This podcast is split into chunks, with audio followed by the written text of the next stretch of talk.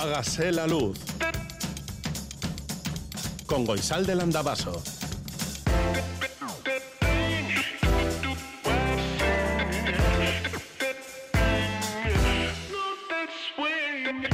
Kaixo egunon guztioi goizeko zazpiak eta lau minutu dira larun bata da eta gaur liburuak oparituko ditugu.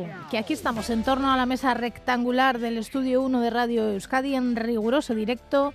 Joseba Urruela, Asir Aparicio, Chus Malo y Goizal del Andabaso. Podría ser una mesa cuadrada y así cada uno tendríamos un lugar, pero no. Es rectangular, así es lo que me han dicho, aunque yo veo una U, pero bueno, ¿qué vamos a hacer? Que ha vuelto la nieve y como ha vuelto la nieve y la lluvia y el fresco, pues hemos pensado que tendrás ganas de recogerte en algún momento del día y de hacer algo. Pues vamos a regalar libros, que hace tiempo que no regalamos, para eso. Félix Linares ha abierto su biblioteca y nos ha dejado coger algunos libros. ¿Qué tienes que hacer si quieres conseguir un libro de estos? Bueno, necesitamos tu nombre y apellidos, tu dirección postal donde quieres que te mandemos ese libro si te toca, el pueblo y la ciudad también. Y nada, que a ver si hay suerte.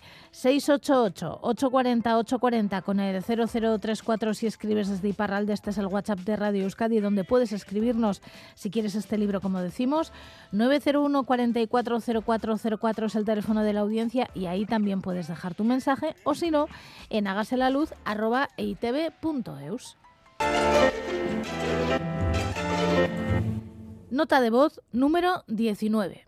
1341. Estoy en la panadería comprando pan y alguien ha entrado a mis espaldas. Le grita a otra persona que tiene que comprar el pan. Es ella.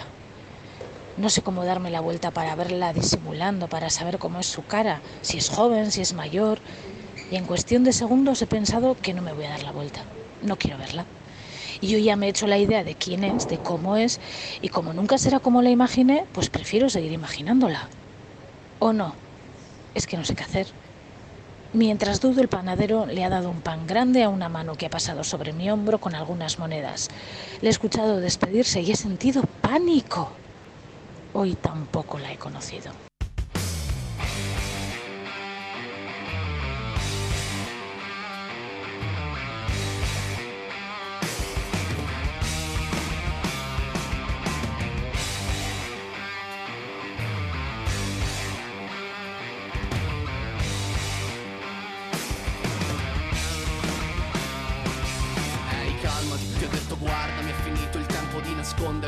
Quegli angoli Adesso dimmi dove corri. E perché ansimi non l'hai mai visto Chi ha ballato coi fottuti diavoli, chi è cresciuto con sogni forti e mani fragili Chi è stato spinto nella fossa, schiacciato ai margini, coperto d'oro e poi trafitto Da bella calofri davanti a tutti stavo zitto Invece adesso guardami, quindi tu resta col tuo gruppo Striscia, prega, confonditi a noi il coraggio non ci manca, siamo impavidi Siamo cresciuti con i lividi sui gomiti Non ce ne frega un cazzo di te del tuo gruppo preghi, vomiti A noi il coraggio non ci manca, siamo impavidi.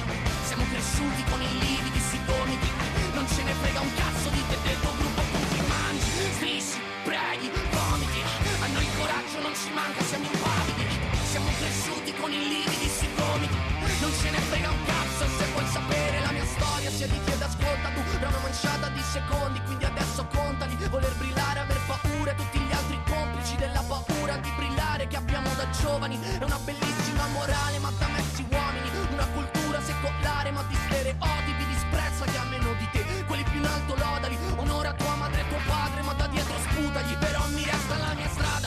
gli sguardi tre amici non codardi e se il mondo l'ha capito adesso inizierà a guardarci e sono tanti gli stracci che ho preso senza lamentarmi. Io sarò zero ma lo zero piscia in testa quel tuo gruppo. Striscia prega confonditi. Noi il coraggio non ci manca siamo impavidi. Siamo cresciuti con i lividi sui gomiti. Non ce ne frega un cazzo di te del tuo gruppo con cui mangi. Strisci preghi vomiti noi il coraggio non ci manca siamo impavidi. Siamo cresciuti con i lividi sui gomiti non ce ne frega un cazzo di te del tuo gruppo con cui mangi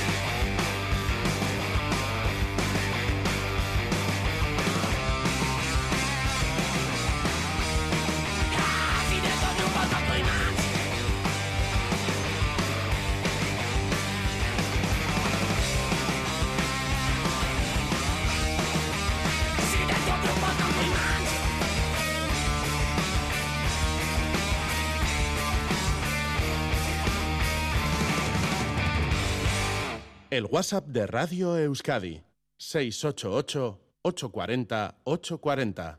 Hágase la luz.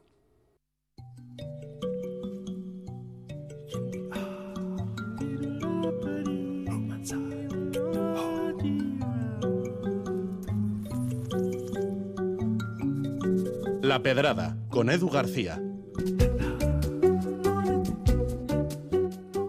No será porque no lo vengo avisando desde hace tiempo ya, ¿eh? que este tío está como un sonajero, que es un vendepeines, que la va a acabar liando parda, y eso, pues la ha liado y parda, y de verdad, que ya no es una cuestión de ojeriza, es que no sé si os habéis dado cuenta ya, porque no será por pistas que os he ido dejando, pero y lo más me cae muy mal.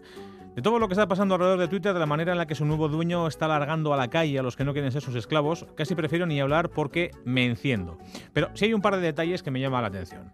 A ver, el primero, ¿no es muy raro que un tipo se gaste una pasta gansa en un negocio muy rentable para acto seguido cargárselo de mala manera y provocar su cierre. Y ojo, que es que no hablamos de una tienda de ultramarinos, ¿eh? Antes del estropicio causado por Elon, Twitter facturaba más de 1.200 millones de dólares al año y contaba con casi 190 millones de usuarios en todo el planeta, así que una de dos.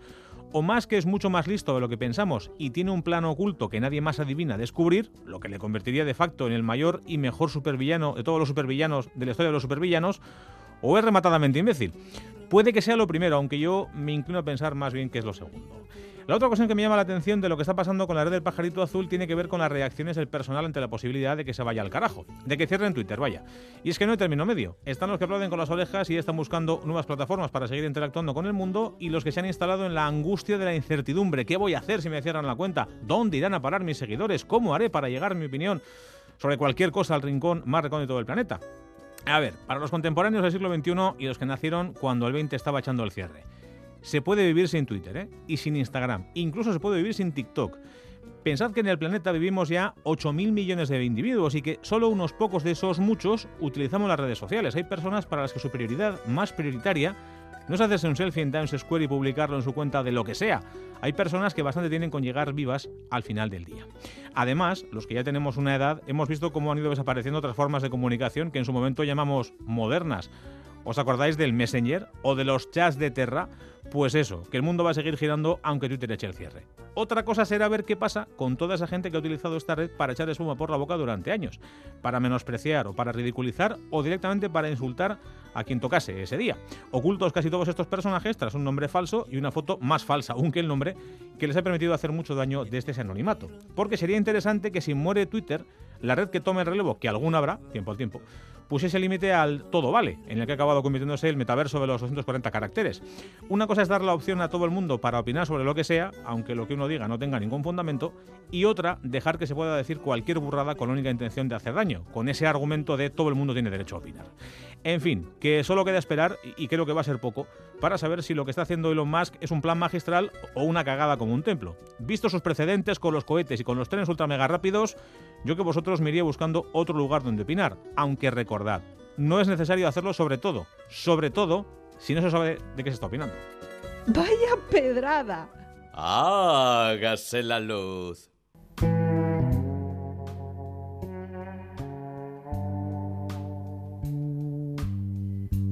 Batzutan hor naizen ez dakit Munduak ies egiten No nos cansamos de decirlo, son muchas las mujeres que han hecho historia, aunque no sea sencillo encontrar sus pasos.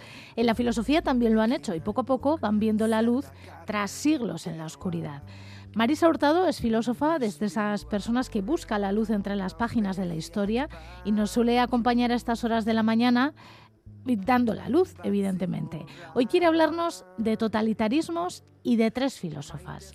Marisa Hurtado, Caixo Gunón.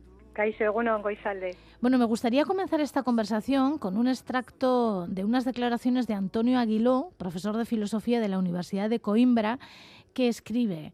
La filosofía es un intento de clarificar nuestro momento histórico, un espacio de reflexión crítica comprometido con el presente que permite ensanchar la inagotable capacidad humana de pensar, de crear, de amar, de subvertir y de reexistir. Su principal tarea es crear nuevas formas de pensar y actuar, rechazar los esquemas de pensamiento que pretenden convertirnos en ovejas de rebaño. Para ti, Marisa, ¿esto es la filosofía? Pues evidentemente sí. Es una definición, yo creo que un poco atípica, pero mucho más panorámica y también acertada que las definiciones al uso. ¿no? Yo creo que cualquier filósofo o filósofo a priori estaría de acuerdo con esta estupenda definición, pero yo añadiría una cosica más, y es que la filosofía es todo esto siempre y cuando el resultado sea un discurso eh, evolutivo, es decir, sea un discurso que nos eh, muestre una mejora positiva para todos los seres humanos. ¿Por qué te digo esto? Pues porque no todo lo que se vende como filosofía puede entrar dentro de esta definición. Y hay infinidad de filósofos que están en el canon, que están santificados dentro de la filosofía y de sus discursos, eh, y estos discursos no hacen evolucionar al conjunto de la humanidad. Pongo, por ejemplo, algunas de las obras de Aristóteles, de Kant, de Rousseau, de Schopenhauer y de Schopenhauer, dentro de él eh, la obra que se titula El amor, las mujeres y la muerte, donde la conclusión que sacas de su discurso filosófico es que el único país, los únicos países, como dice Schopenhauer, que han entendido lo que se tiene que hacer con las mujeres son los países musulmanes, que las tienen encerradas. La mujer es un ser que tiene que estar encerrado. Si todo esto eh, se considera filosofía, yo para mí no entra dentro de, de lo que acabamos de decir. No todo vale, no todo vale. Bueno, me gustaría que habláramos de totalitarismos con tres mujeres que eran filósofas, que vivieron experiencias diferentes, pero que acabaron prácticamente hablando de lo mismo desde prismas diferentes. La primera, una filósofa anarquista, Emma Goldman la verdad es que son personas que yo merece la pena, creo que luego las, las podéis mirar por, por internet, solamente sus vidas son ya increíbles, ¿no? Emma Goldman fue una filósofa política, feminista, anarquista de origen judío. Eh, nació en Lituania y huyó a Estados Unidos cuando apenas tenía 16 años porque su padre le impuso un matrimonio. Y bueno, fue una mujer autodidacta, una luchadora incansable por los derechos de las trabajadoras y de los trabajadores, por los derechos de la mujer y en sus mítines se concentraban hasta 5.000 personas en un solo en un solo mítin. Imagínate finales del, del 19, comienzos del 20, lo que allí planteaba en Goldman era como ya tenía una formación de enfermera, ella llevaba preservativos a los mítines y explicaba cómo se usan, en el sentido de que se puede controlar la natalidad en las clases proletarias que tenían cantidad de hijos y que vivían francamente mal. También se podía disfrutar de la sexualidad. Emma Goldman es una loca del disfrute sexual. Además era antimilitarista. Entonces llegó a ser tan, pues, pues esto, una mosca cojonera que en 1918 la nombraron la mujer más peligrosa de América y la expulsaron. Fue deportada junto con otros 248 prisioneros políticos, eh, la llevaron a Rusia. Bueno, otra mujer de la que quiero que hablemos es Hannah Arendt, que ella decía que los fascismos y los totalitarismos se construyen. Efectivamente, bueno, Hannah Arendt ya es una, es una filósofa teórica de origen judío, judío alemán. Ella vivió ya en sus propias carnes, ya con el nazismo, campo de concentración, consiguió huir de uno de ellos y se trasladó a Estados Unidos con su segundo marido y allí desarrolló su vida. Entonces ella, como lo vivió en carnes propias y era una mujer formada en la filosofía, sí que pudo estructurar cómo se fundamentan y cómo surgen los totalitarismos, ¿no? Entonces tiene una obra que es precisamente la que trata sobre cómo se producen los autoritarismos y te da unas pistas. Te dice que por qué se expandió tan rápidamente el nazismo así sin poner nada de resistencia, pues porque ya había habido un caldo de cultivo previo en donde en siglos anteriores, por ejemplo, había habido un antisemitismo. Ella denomina antisemitismo no solamente al rechazo a los, a los judíos, sino a todas las minorías que no entran dentro de lo que, de lo que conciben como bueno los nazis, ¿no? Es decir, ya había ahí una semilla creada de antisemitismo hacia los judíos y hacia, por ejemplo, los gitanos, hacia los homosexuales. Y luego otra de las cosas que también favoreció es que en el siglo XIX se produjo la expansión de, Europa por África y entonces con el afán de extraer todos los productos que había en, África se asesinó a cantidad de, población africana y los que sobrevivieron se quedaron como esclavos y eso se consideraba en ese momento en Europa un progreso ¿no? entonces ya teníamos ahí como dos semillas plantadas y cuando llegó el nazismo pues simplemente hubo que regarlas y se extendió como la pólvora y eso es lo que nos explica ella en su en su obra no que las cosas tienen antes un porqué para luego entender eh, cómo se puede expandir algo de forma tan fácil. ¿no? Y también nos da unas pinceladas de qué son los totalitarismos. Los fascismos y los totalitarismos lo que hacen es negar al otro, le niegan humanidad entonces lo cosifican y a través de cosificar al otro le puedes hacer con el otro lo que realmente te dé la gana, ¿no?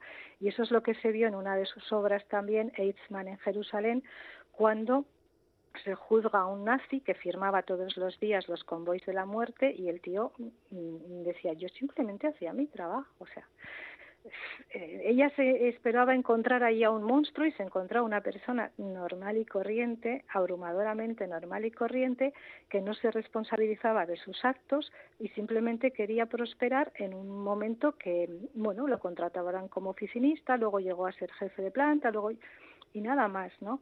Y es cuando surge lo que ella nos dice la banalidad del mal, no porque el mal sea banal, sino porque lo puede llegar a hacer cualquier persona que no sea responsable de sus propios actos. ¿no?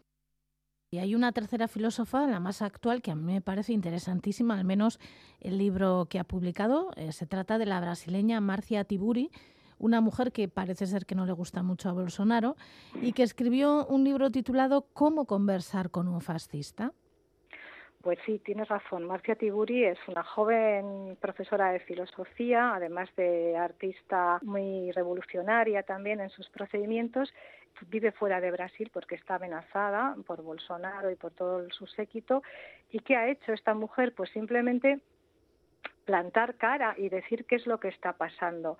Porque ella nos dice que en Brasil hay una minoría de población que es extremadamente rica y una mayoría de población extremadamente pobre. Esta población extremadamente pobre lo único que tiene de valor en sus casas en muchas ocasiones es la televisión. Y el conocimiento que tienen del mundo y de los sucesos es a través de la televisión. Pero la televisión está en manos, o sea, los medios de comunicación están en manos de esta minoría privilegiada.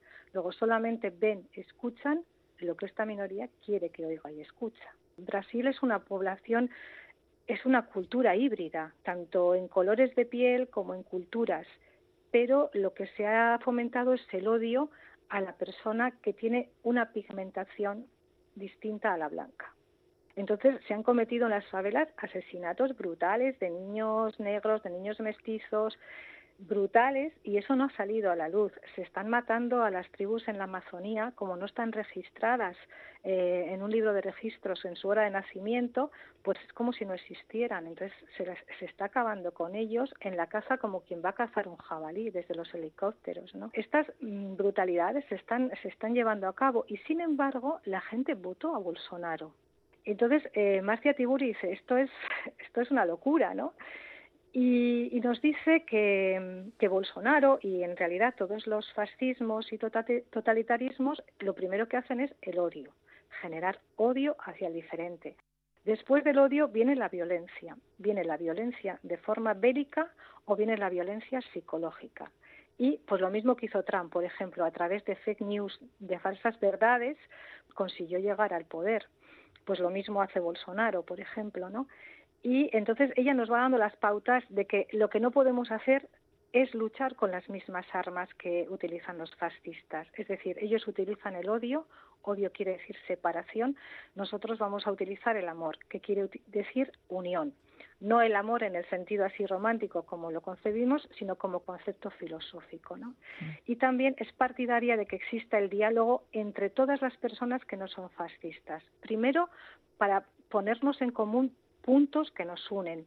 Y después ampliar ese diálogo a las personas fascistas, que ella ya sabe de antemano que no van a querer dialogar, porque una de las características del fascismo es el pensamiento único e inamovible, ¿no?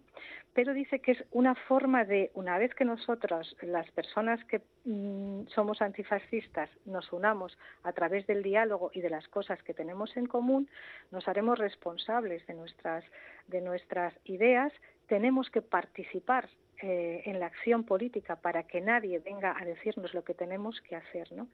Y en ese discurso es en el que se mueve este libro que a mí me parece realmente eh, interesante, es muy fácil de leer, no está lleno de, de lo que es la jerga, podríamos decir, filosófica, es muy clarito. En ciertos aspectos es un poco, me parece naif, pero yo creo que hay que tenerlo en cuenta. Bueno, muy interesantes las tres mujeres que nos has traído hoy, Emma Goldman, Hannah Arendt y Marcia Tiburi, la más reciente, la más actual. Es que recasco, Marisa, seguiremos hablando en otra ocasión. Muy bien, gracias a ti. Venga, un besico. Hágase la luz. Mañana sol. Mañana sol. Y buen tiempo. La predicción en Hágase la luz.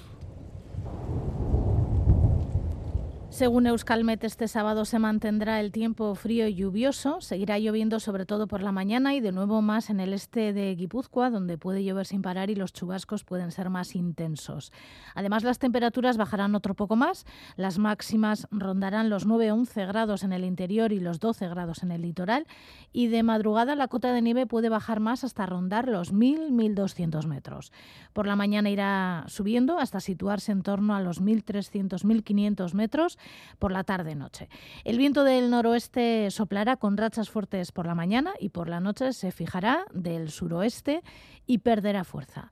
Las temperaturas de nuestras capitales en estos momentos son de 8 grados en Bayona, 9 en Bilbao, 7 en Donibane Garasi, 8 en Donostia, 4 en Gasteiz, 6 en Iruña y 8 en Maule. Y en otras ciudades hay 2 grados en Ámsterdam, 3 en Ginebra y en Nueva York, 8 en Londres, 6 en París, 7 en Madrid y en Edimburgo, 11 en Barcelona, hay 3 grados bajo cero en Montreal, 21 sobre cero en Canberra, 25 en Buenos Aires, 13 en Lisboa, 15 en Roma, 11 en Vigo y 22 en Río de Janeiro.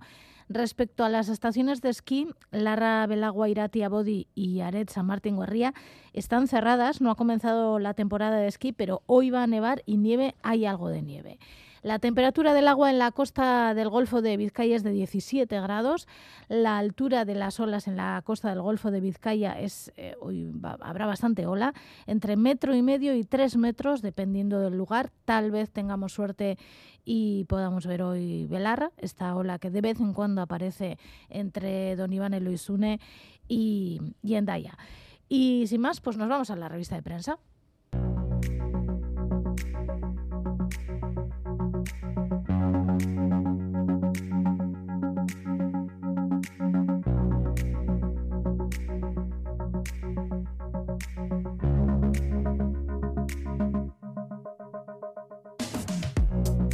Ikerlarien iniziatiba zikertu da erromatarren aurreko milurtea. Son palabras de Juancho Aguirre Mauleón, el secretario general de la Asociación Aranzadi en Berría. En esta entrevista explica la labor de excavación arqueológica que realizan desde Aranzadi, muchas veces con voluntariado, o la mayoría de las veces, y con menos recursos económicos de lo que quisieran. Y habla de la mano de Irulegui, de unos 2.100 años de antigüedad, con inscripciones en euskera antiguo, del que de momento solo se ha logrado identificar la primera palabra, Sorioneku, y explica que la edad de hierro a la que pertenece esta mano no ha sido muy investigada, entre otras cosas, por esa falta de recursos económicos. En este diario, un artículo de opinión escrito sobre Ander Ross, de la Asociación Onomástica, sobre el tema también, sobre la mano de Irulegui, que ha titulado Irulegiko eskuaren post-tristurak.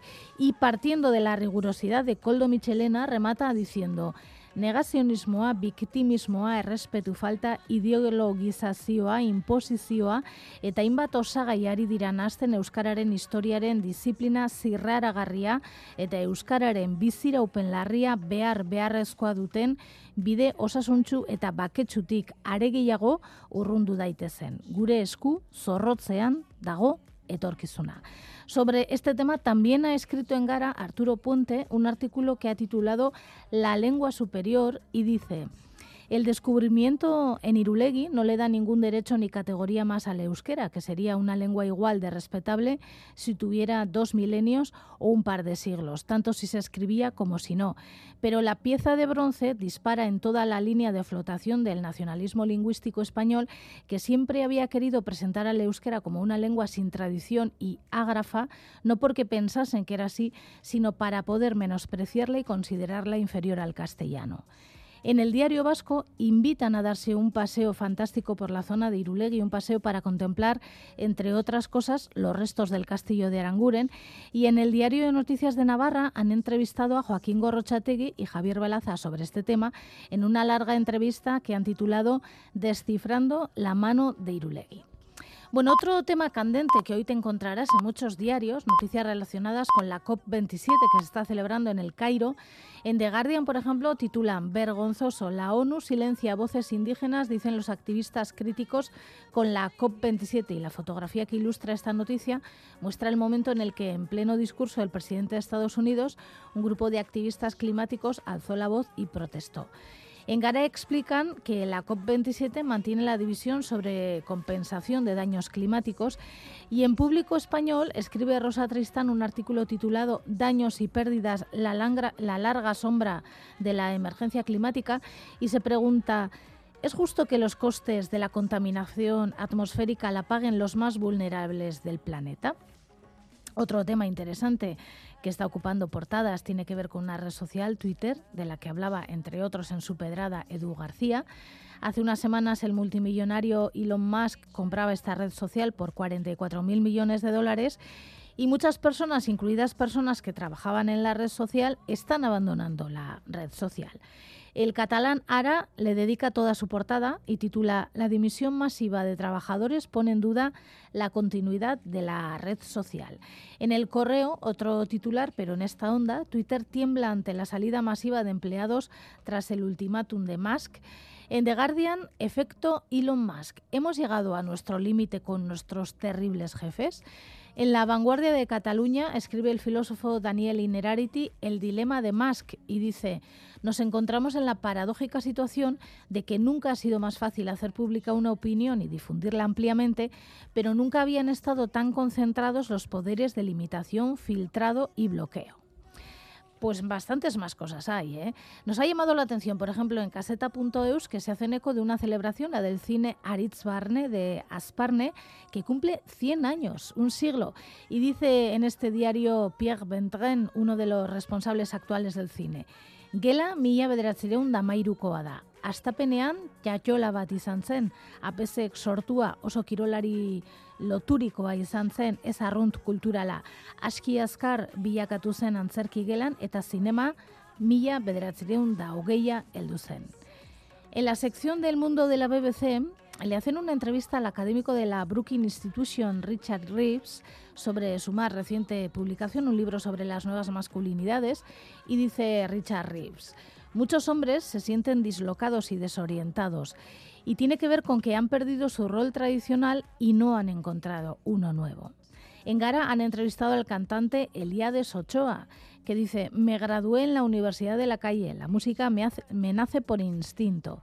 Otra parte eh, sobre el Mundial de Fútbol de Qatar, que hay cantidad y cantidad de informaciones, artículos, reportajes. Por ejemplo, Liberación le dedica toda su portada hoy y un extenso y crítico reportaje interior que titula El Mundial del fin de un mundo. En la Libre, su editorial, también se la dedican a, este, a este mundial que comenzará mañana. Entonces, Messi Macron, viva el deporte en la marea, estampas futbolísticas de un pueblo que no se llama Qatar y comienza ¿De quién es el fútbol? A juzgar por la dirección que está tomando, hombres con traje y perfumes caros están a punto de expropiar un deporte que era del pueblo. Y por finalizar con algo positivo, en la publicación digital universitatia.net nos hemos encontrado con una entrevista realizada a la antropóloga y directora de Yakin, Lorea Aguirre, que dice en su titular, Andira yo que nuke, gutxienez helmuga eta aspiraziotan.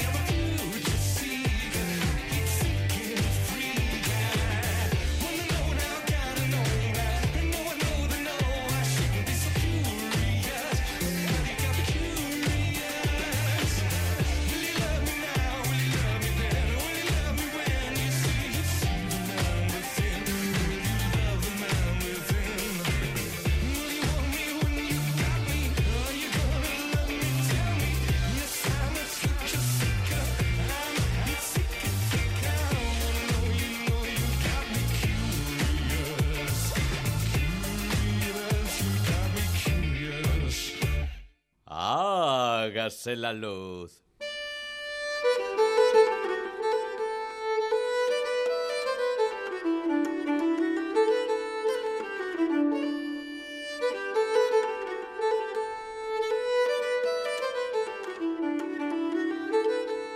Con esta música acostumbramos a dar un salto en la historia, en el tiempo y con la estimable compañía de Isabel Meyen, filósofa, historiadora, profesora y divulgadora, nos vamos siglos atrás.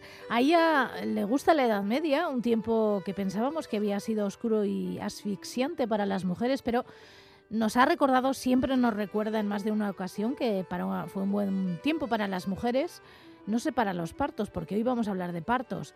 Isabel Meyen, Egunón. Egunon, Goizalde. A lo mejor es decir demasiado que las condiciones para parir actuales son mejores que las de entonces. Igual nos sorprendes. bueno, yo creo que hemos avanzado muchísimo, sobre todo en la cuestión de, del dolor que acompaña a los partos, que eso es algo que han tenido que sufrir muchísimas mujeres. Y luego también hay otra cuestión muy importante, que era la altísima mortalidad que implicaba en otros tiempos el parir. No solamente por las complicaciones que podía haber durante el parto, que hoy en día pues tienen una relativa fácil solución, o por lo menos no supone llevarse por delante la vida de la madre o del bebé tan a menudo, pero en otros tiempos el momento del parto era peligrosísimo, pero también el posparto, donde podía haber hemorragias, podía haber sepsis o podía haber otra serie de complicaciones que hiciesen que una buena noticia se convirtiese en una terrible. ¿Se paría en casa? Sí, en la Edad Media la costumbre era efectivamente parir en casa y se preparaba además toda la estancia para el momento de, del parto. Eh, por supuesto, no había hospitales como los de hoy en día, sí que existían hospitales, pero era para otro tipo de menesteres y lo que se hacía era generalmente traer a muchas mujeres a la habitación del parto donde, donde se iba a producir ese alumbramiento, sobre todo mujeres de confianza, ¿no?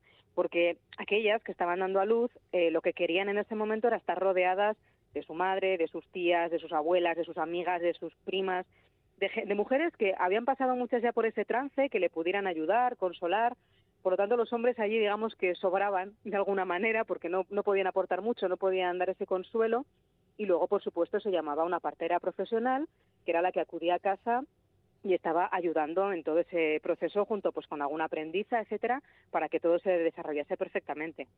¿Y hay constancia escrita o dibujada o representada de estos partos en algún lugar? Pues tenemos la suerte de que en el País Vasco sí que nos encontramos imágenes que nos reflejan el mundo de los partos, ¿no? Y además en lugares probablemente insospechados, que son las iglesias. Ya hemos hablado en alguna ocasión de cómo las iglesias vascas fueron financiadas y construidas por generalmente damas de la nobleza. Entonces ahí también representan parte de su mundo, de sus inquietudes y de las preocupaciones de su día a día.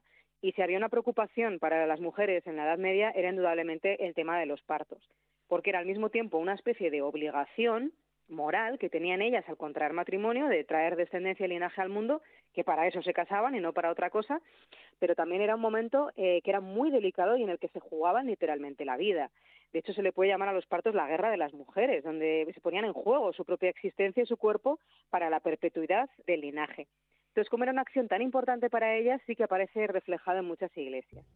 Y tenemos casos pues muy bonitos, ¿no? Por ejemplo, en las pinturas de Alaiza del siglo XII, eh, ahí nos encontramos representaciones no solamente de un parto, del momento del parto, sino también de rituales posparto. Eso es una cosa única, inédita a nivel europeo. Tenemos otra que me encanta, que es la, parturienta de Artaiz, en Navarra, donde aparece una mujer con una especie de tarro en las manos, una vasija, y está en el acto de parir con un gesto de dolor terrible y el niño emerge con un cuchillo entre las manos, ¿no? que nos alude un poco a ese dolor insufrible que tenían que, que atravesar estas mujeres. Pero hay muchos más, nos encontramos en Mijancas, en Gojain, en Oreitia. Solo hay que fijarse un poquito y vamos a encontrar esos partos repartidos por toda nuestra geografía. Que esto es un poco pagano, ¿no? No sé qué lectura habrán hecho las autoridades eclesiásticas posteriores. Bueno, en su día era algo normal y natural, como lo es parir hoy en día también, ¿no? Lo que pasa que sí que es cierto que en época reciente eh, eso, que era muy natural y que se mostraba sin ningún tipo de pudor, una mujer pariendo tranquilamente en, en nuestros templos románicos, en el siglo XIX-XX, con el aumento de la misoginia que había en esos siglos, automáticamente todo lo que hacían las mujeres se convertía en algo malo, en algo digno de pecado, en algo inmoral, etcétera, incluso algo tan natural como el acto de parir. Y sí que es verdad que nos encontramos hoy en día con que estas imágenes que nos reflejan escenas de la vida cotidiana y que son un documento visual de primer orden para saber cómo se producían estos partos en esa época, han sido muy denigrados. Nos han planteado que la dama de Artaiz es una mujer pecadora, eh, horrible y, que al final representa el mal y el pecado y la lujuria, ¿no? Y simplemente está en el acto de parir. O hay veces que ni siquiera se ha querido reconocer esos partos como tales.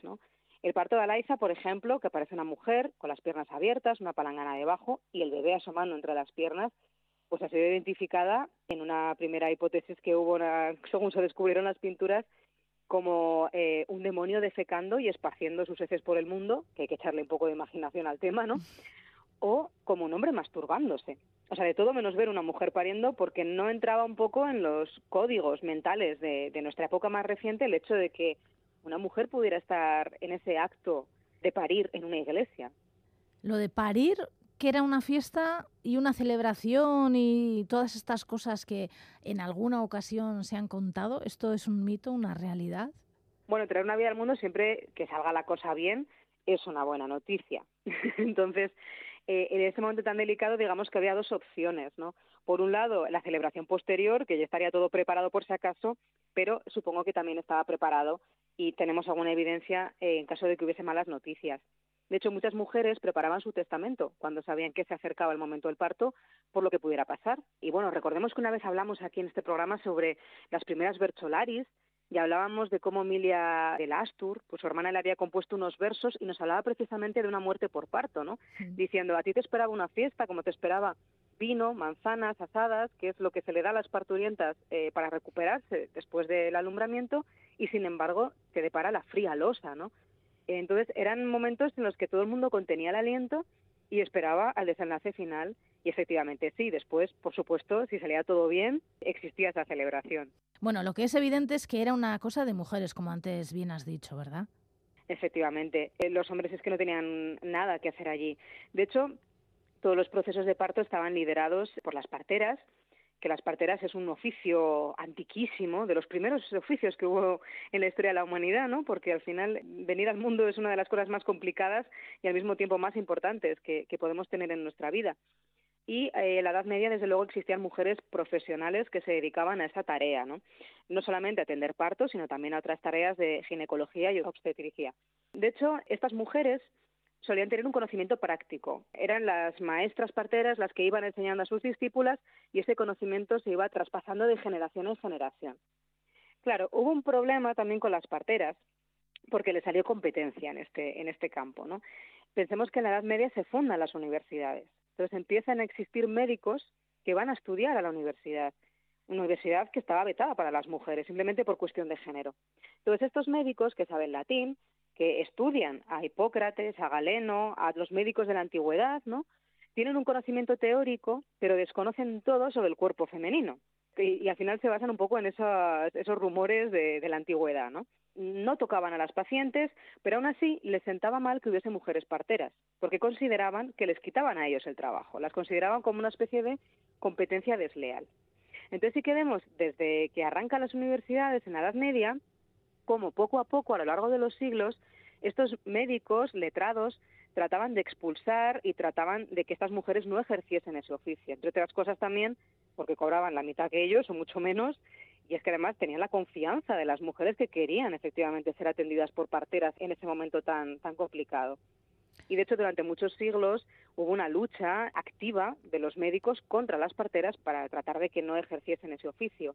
Bien acusándolas de brujería, de competencia desleal o con cualquier artimaña para expulsarlas. Y finalmente lo consiguieron, pero lo consiguieron ya en el siglo XVIII con la Ilustración, que ahí vemos también en el País Vasco cómo los médicos cirujanos por fin consiguen expulsar a las parteras de todos sus ámbitos de, de trabajo, parteras que a veces incluso cobraban muy bien o estaban eh, contratadas por el propio ayuntamiento para atender a las mujeres de la localidad y consiguieron prohibir su labor con la excusa de que ellas no tenían conocimiento, no sabían, etcétera.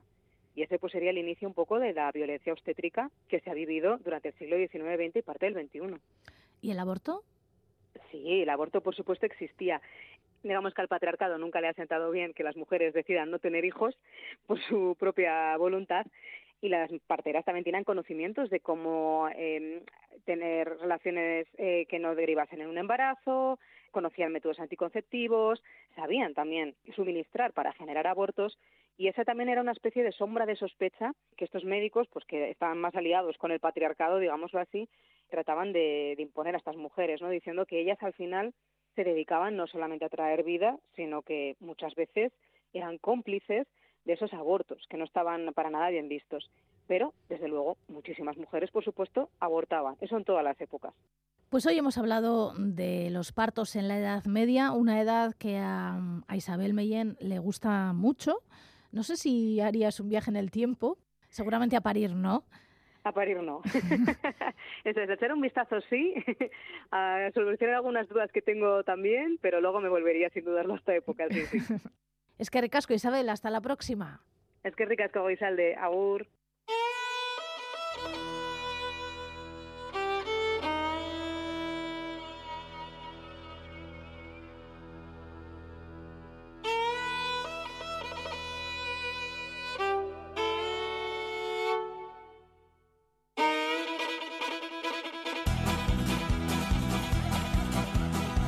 Criat entre pagesos i carrinclons, homes que s'aferren a les seves tradicions, gent de terra, gent de foc. En una frontera on la mentida no hi té lloc, on es creuen els camins dels odis i el rancor i els destins de les nacions. Som de l'oest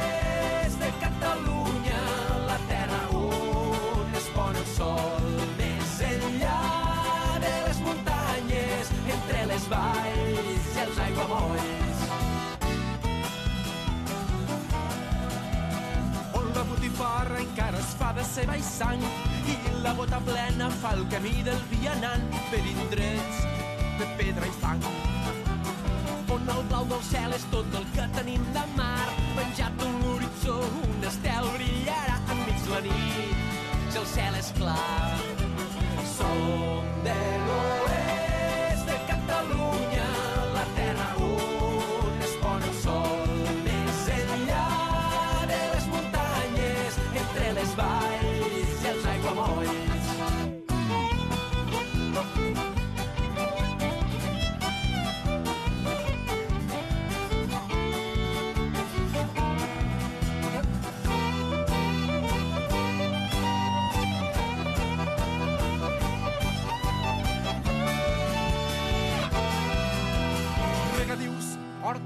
terres de secar, pluja quan Déu vol i tempesta sobre el pla i la boira cobrint la vall. Històries contades a la vora de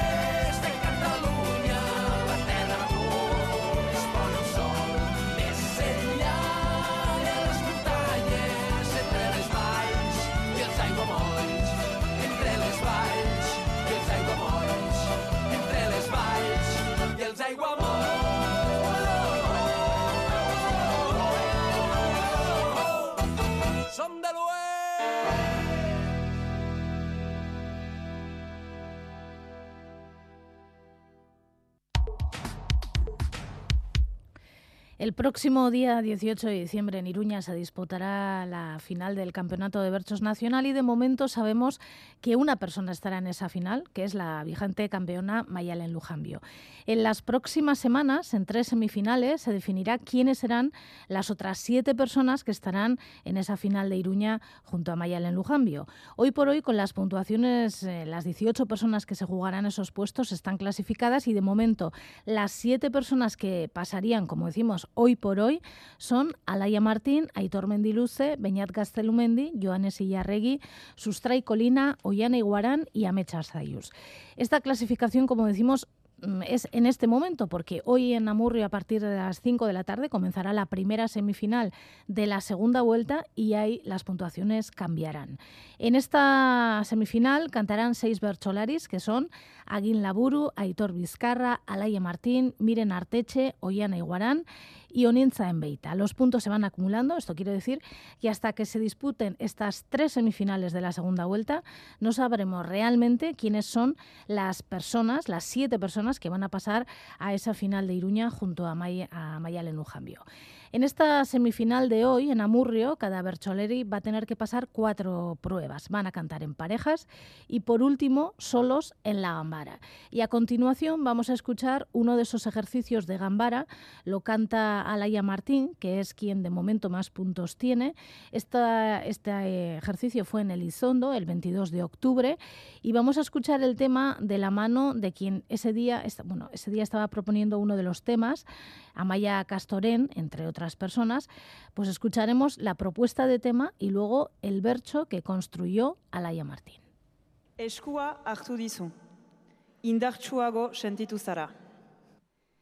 Goiz berezia denean, pertsiana da beruna, ta ezin armairuan gorde, nire mamuen bilduma, beti ez dugu goxoki, hartu oi datorkiguna, ta gaur tunel amaiera, ere ikusten dut iluna, lehen sendo sentitzen nintzen, orain sentitzen naiz luma, baina esku gainean dut amaren esku biguna. Baina esku gainean dut amaren esku biguna. Gaur dut eskola haundiko nire lehenengo eguna. Bestek ze esango dute, egingo aldi date traba, denak ni bezain izuti, ote datoz eskolara, naiz pardela kendu dudan, kaka eginda nago jada arnasa sakon hartzea, da onena behar bada. Ama adi adi daukat, nigan bere begirada, eskutan suman ezake, bere berota taupada. Eskutan soman ezake, bere berota taupada, eskuak batuta sortzen, da harima besarkada.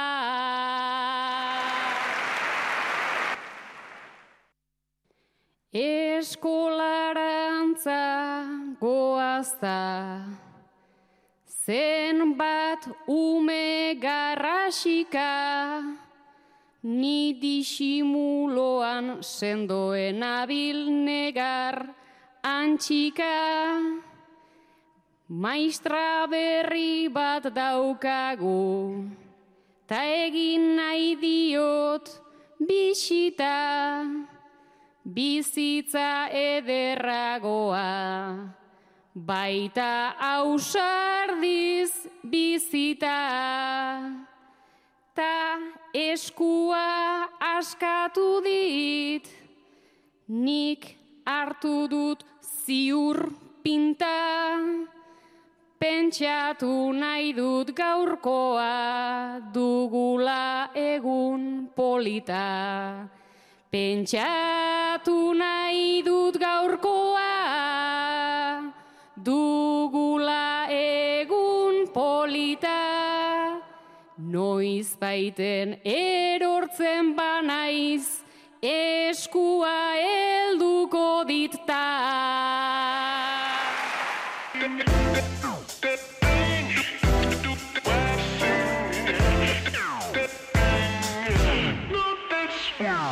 Cuatro minutos para las ocho de la mañana. A esa hora llegará Irache Martínez, ya sabéis, aquí está ya, ha traído su botella de agua, bueno, una botella de líquido y también un montón de papeles para contaros todas las noticias que pueda contaros hasta las eh, nueve de la mañana, ¿no? Diez de la diez, mañana. Ah, va a estar un rato largo, así que ha traído una agua. botella enorme. Claro. Bueno, pues nada, eh, te dejamos con Irache Martínez, nosotros volveremos mañana, eso de las 7 y 5 de la mañana, y con una canción de Maite Larburu de, que acaba de salir del horno, como quien dice, que viene Durango y ahora todo sale del horno. Pues eso, bazterretik bili, eta zaindu, maite duzun hori, agur. Y se hizo la luz. Inoiz ezin guztiz geatu, inoiz ezin guztiz joan.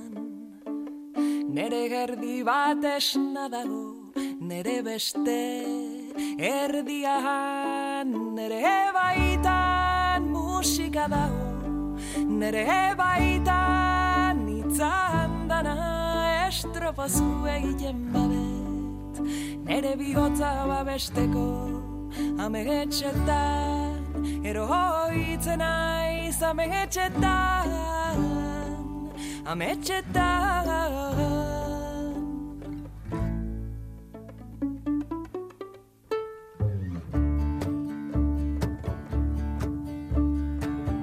Muxukatzen baldin banazu goiko Espainia detlota Amestutako muxu gerdiak osatu du abestia Kantuan ari naizela ez eta asmatu erdi zertan.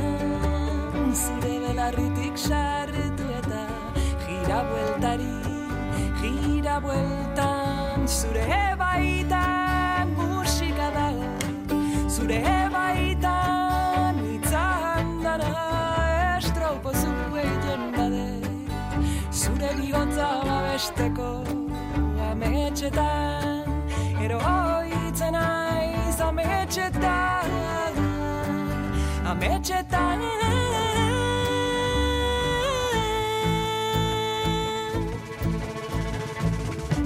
Txori batek esan dit Pasako zaitela Pasatzen dan bitartian Zirte dozart, zirte dozart, zirte dozart